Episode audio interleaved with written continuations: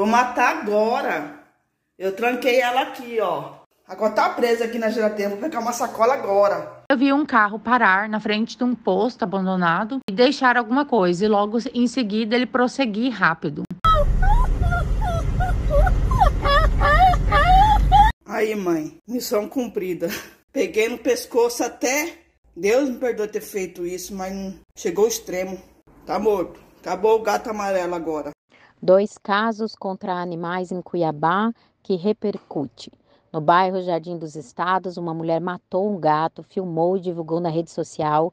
Cinco dias após, na Avenida Miguel Sutil, uma mulher flagra o momento em que uma pessoa num carro joga um cão vira-lata num posto de combustível falido na avenida movimentada da capital.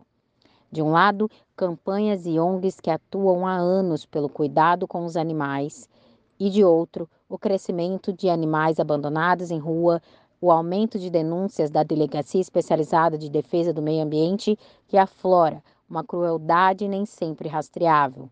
No caso do abandono do cão, a testemunha que flagrou o momento conta a cena, que a cena foi chocante. Eu fiquei tão chocada com a cena que eu não consegui pegar a placa do veículo, nada. Eu simplesmente comecei a filmar porque aquilo me deixou tão comovida, tão chocada em ver aquela cena. Parecia uma cena de filme, né? E assim, muito triste. É triste e decepcionante ver em abandonar animais como se fossem assim descartáveis, como se eles não tivessem sentimento. E mais triste ainda foi ver essa cena, o desespero de um animal que tem um amor incondicional pelaquela família e ao ser abandonado, o desespero dele querer ir atrás, sabe?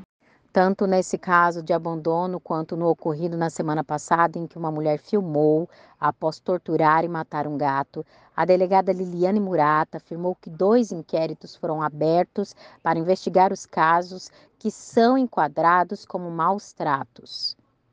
É, o artigo 32 é, da, da Lei 9605, é, no final do ano de 2020, houve um, um aumento dessa pena quando se refere a cães e gatos.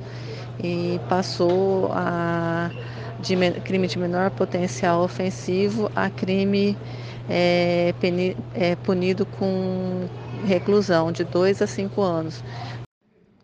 A coordenadora Carla do Projeto Lunar contou que 200 gatos estão na instituição e que 60 deles são adultos e estão aptos à doação. Todos já castrados e vacinados. É, a pessoa que tem interesse em adotar um gato, ela tem que ter consciência que eles não podem ter acesso à rua para evitar qualquer tipo de acidente. É, quem tiver interesse em adotar pode entrar em contato através das nossas redes sociais, onde a gente sempre posta fotos dos animais que estão aptos para adoção, que é o arroba projeto Lunar. Em Cuiabá, são mais de 14 mil animais abandonados em situação de rua.